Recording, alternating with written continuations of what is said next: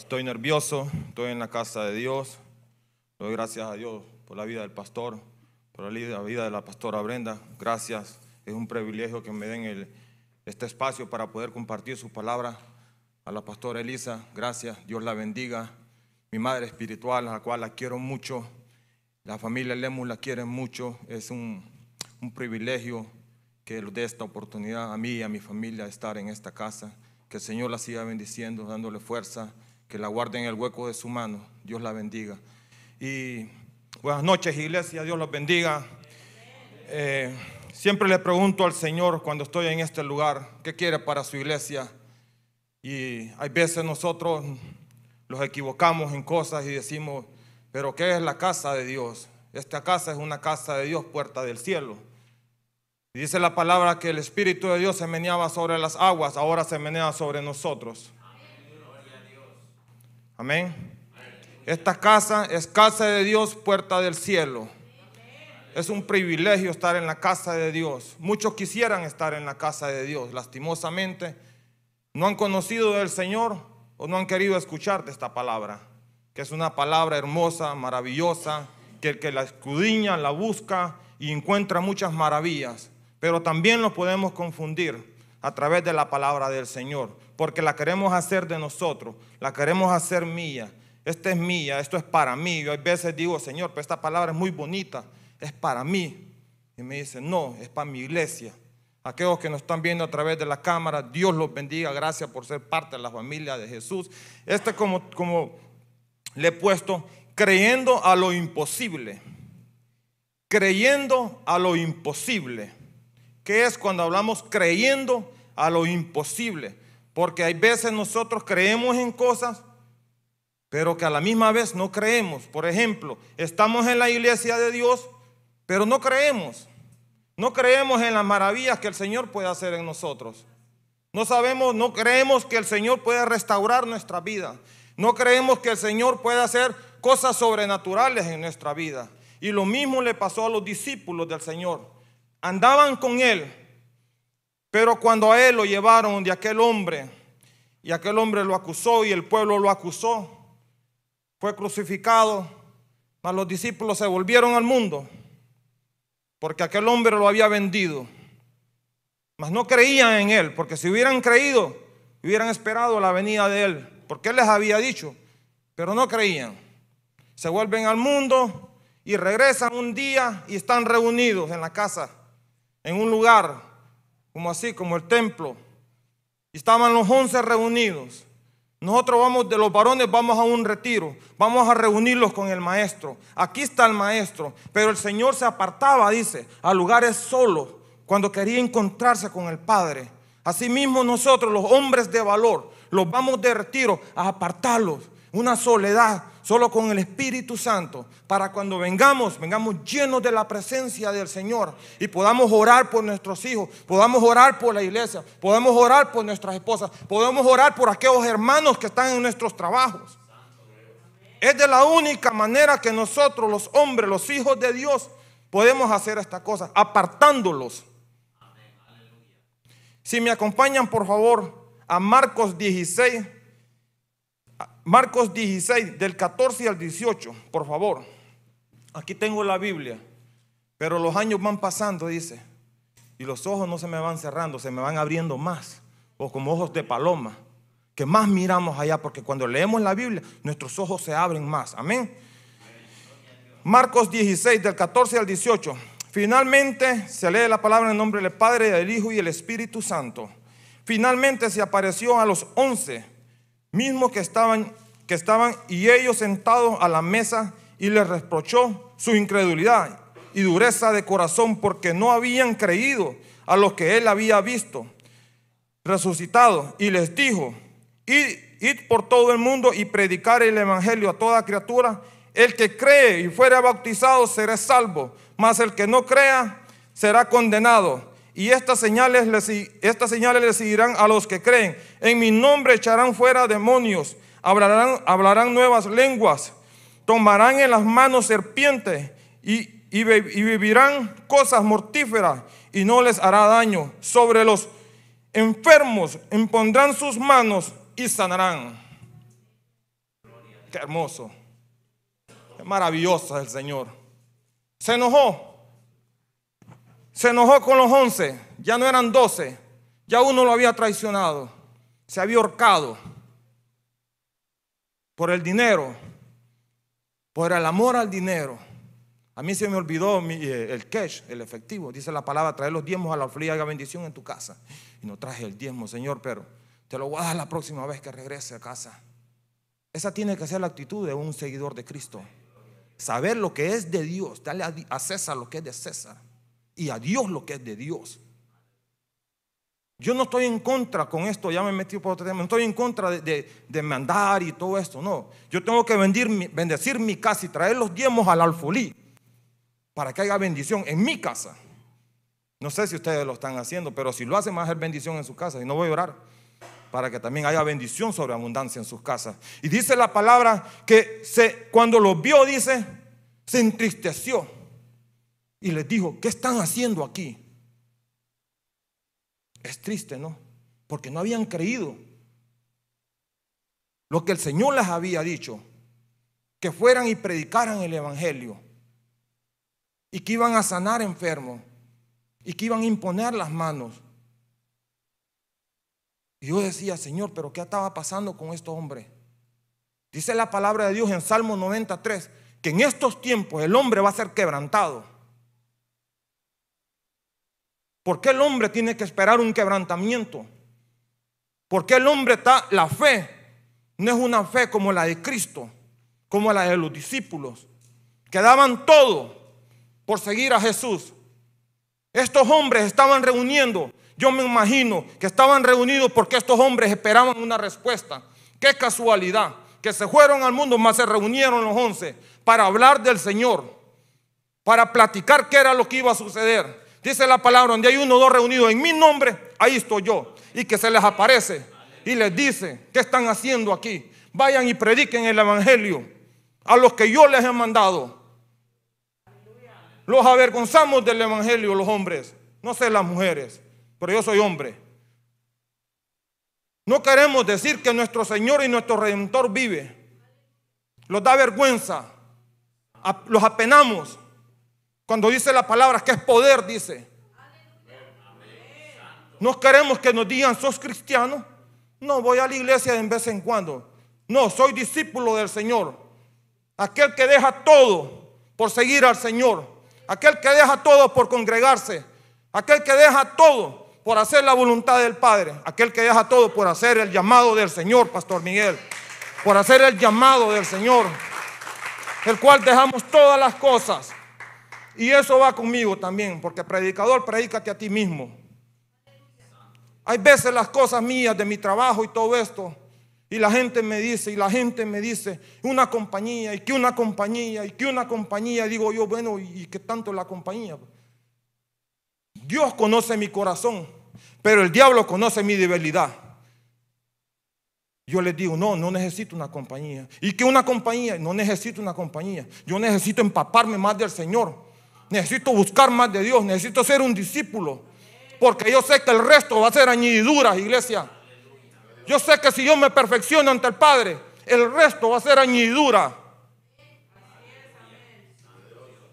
Pero queremos la compañía y queremos apartarlos del Señor. Y decimos, pero Señor, ¿por qué? No, tú tomaste la decisión. Pero es que el diablo, me está, el diablo no te está atacando. Tú preferiste primero vanidad. Y cuando tienes vanidad, ahí está. Ahí está tu vanidad. ¿Qué vas a hacer? Dice la Biblia, hermano, que el Señor se entristeció.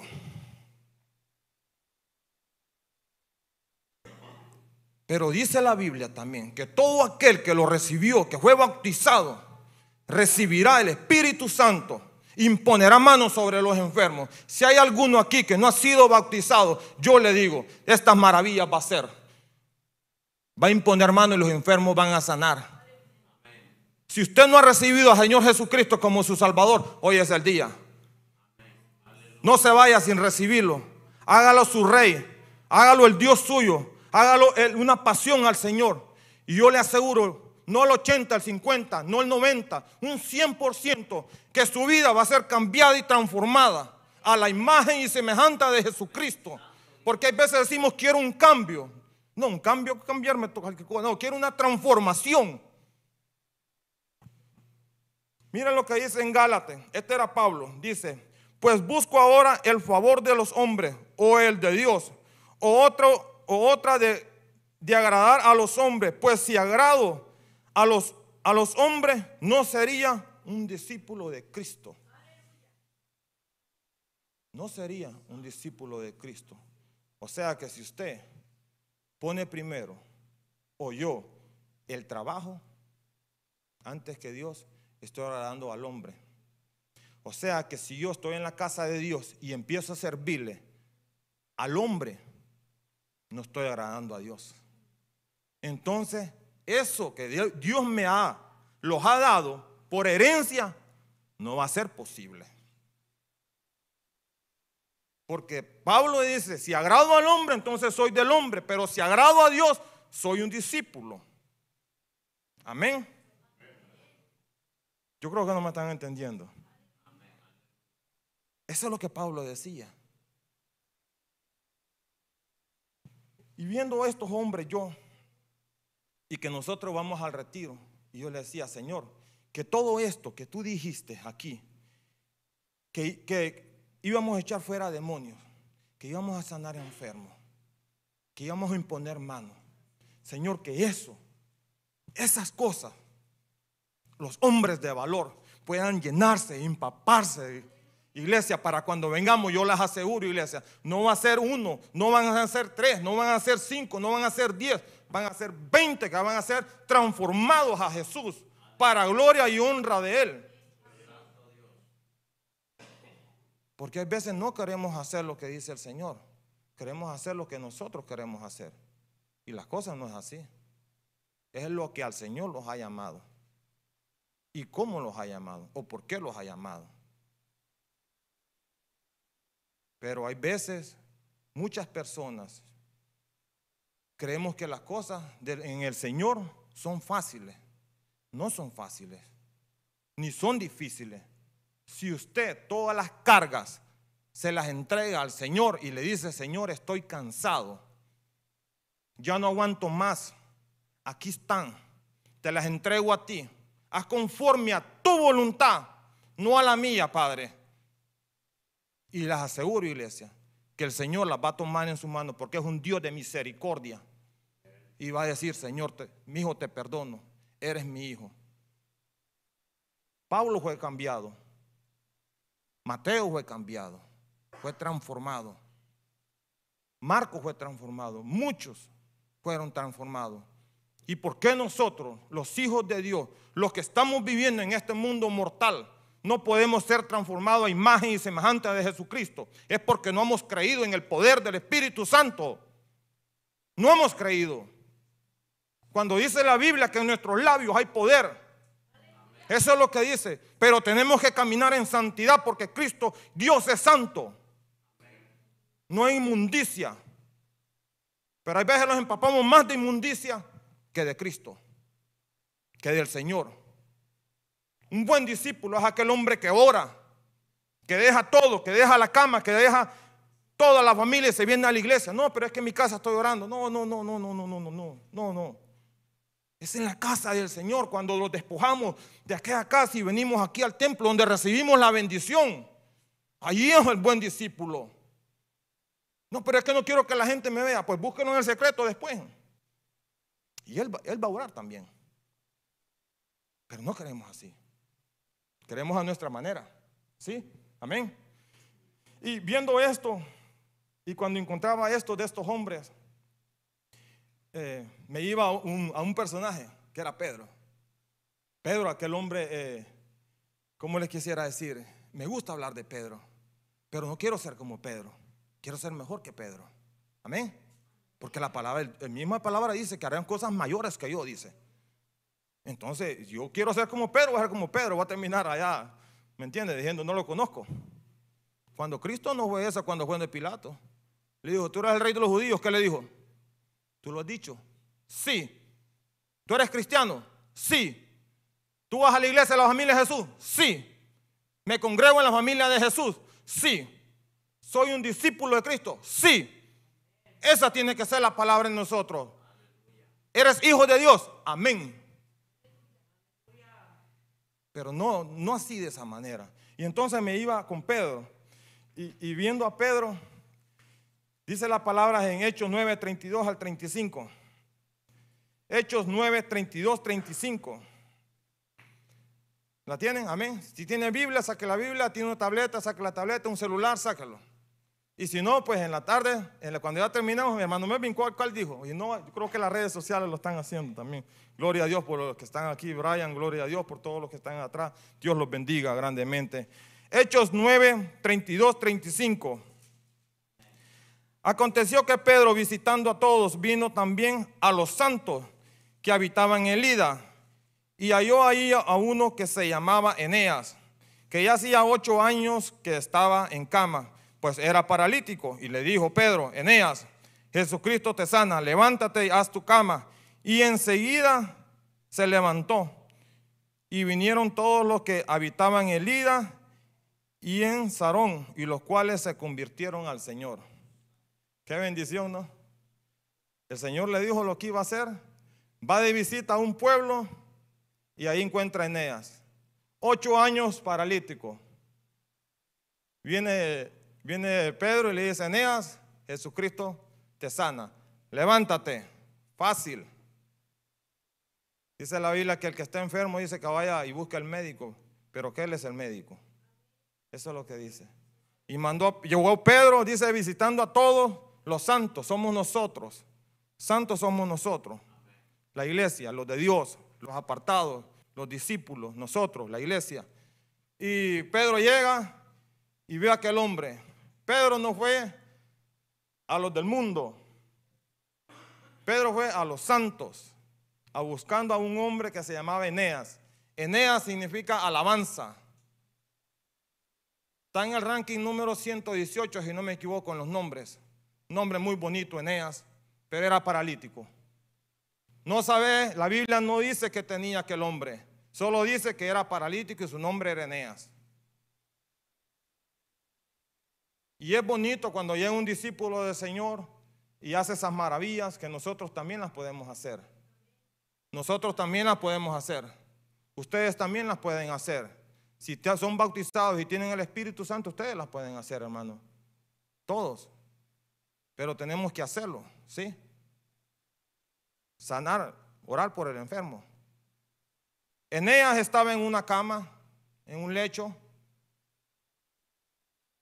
y me llamaba bastante la atención que Pedro no hizo excepción de personas.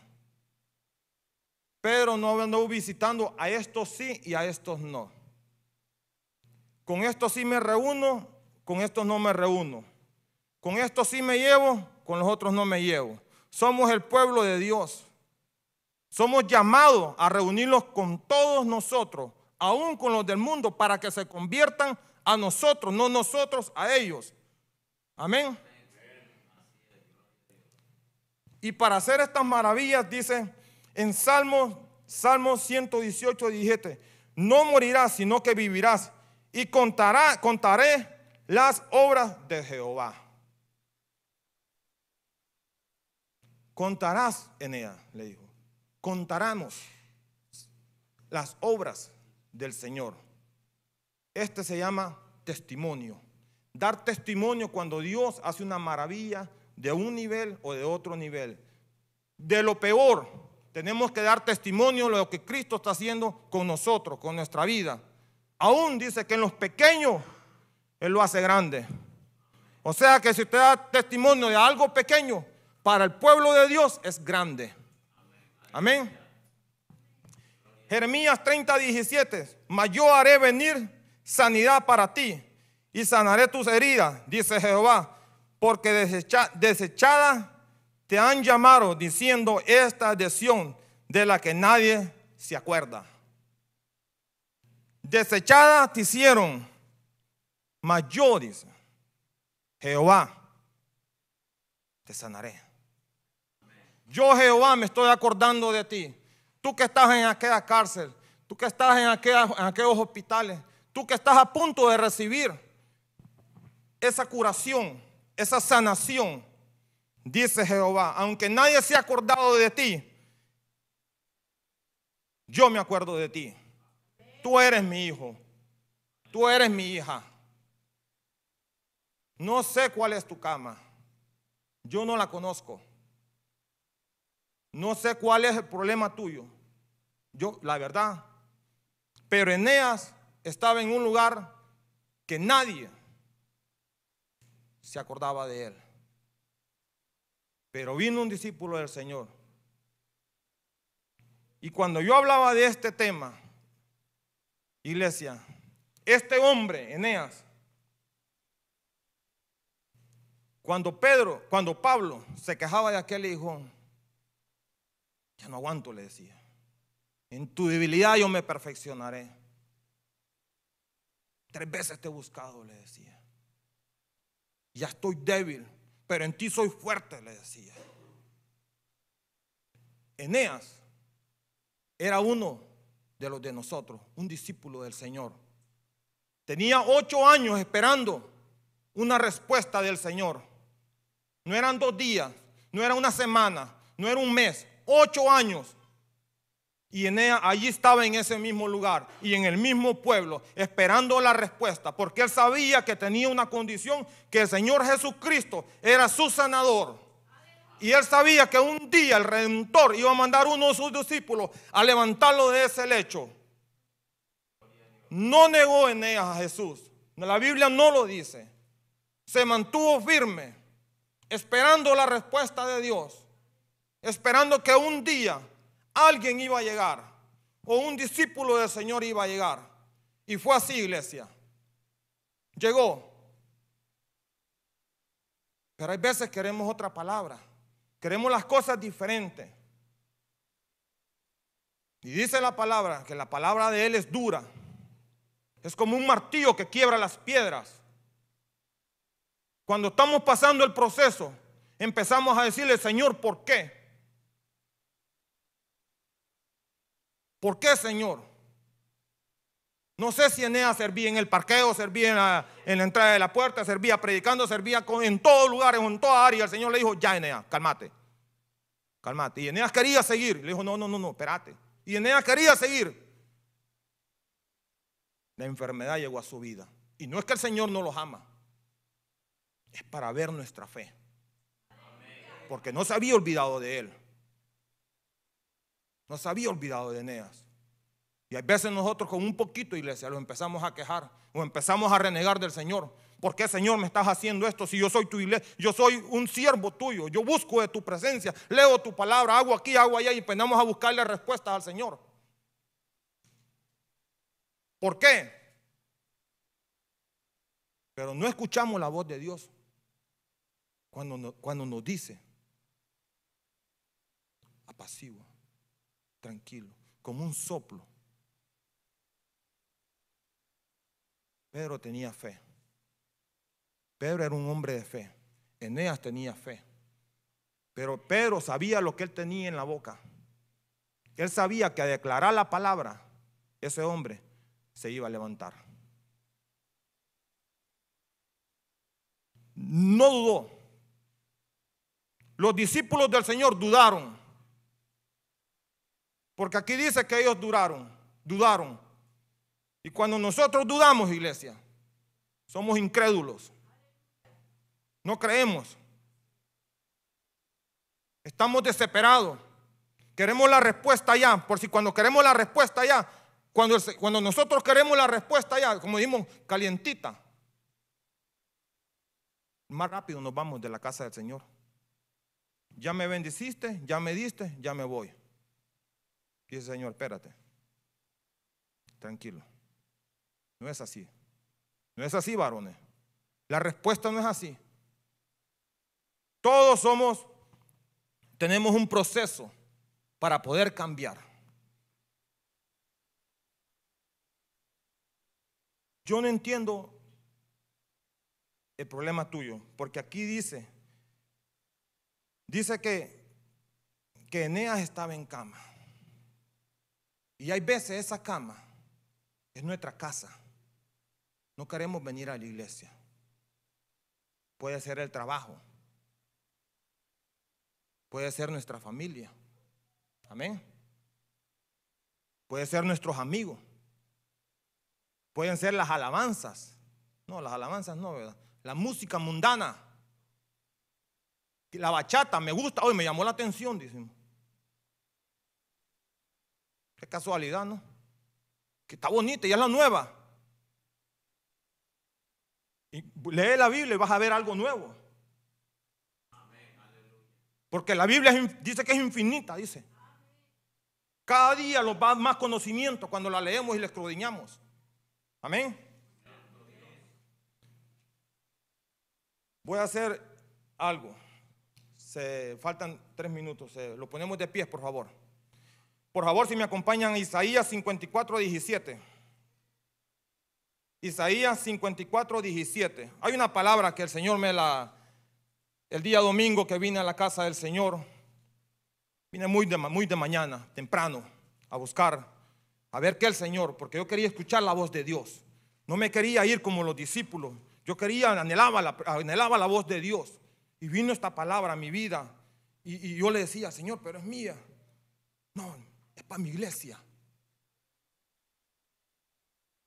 Porque a veces los avergonzamos del Evangelio, iglesia. Yo soy hondureño, pero soy un hijo de Dios. Y cuando nosotros los hondureños, iglesia, los ponemos un pantalón nuevo, una camisa, vieran cómo presumimos así, ¿ve? Hablando en serio, pero no presumimos la palabra de Dios. No presumimos que somos hijos de Dios, que Dios cada día nos da pan de día, los pan del encuentro con Jesús. No presumimos eso, iglesia las maravillas que Dios quiere hacer con nosotros. Isaías 54, 17. Ninguna arma forzada contra ti prosperará y condenarás. Toda la lengua que se levante contra ti en juicio está. La herencia de los siervos de Jehová y su salvación de mí vendrá, dijo Jehová. O sea, que si alguien se ha levantado contra usted, contra usted, contra usted, contra mí, se ha levantado contra el Señor Jesucristo. Amén. Si alguien se ha levantado contra esta iglesia, si alguien se ha levantado contra esta iglesia, no me lo diga a mí. Vaya, pregúntale al Padre lo que puede suceder.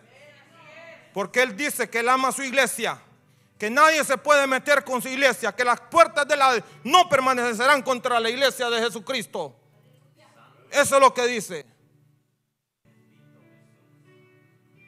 El salmista decía, tus maldiciones son bendiciones en mi vida.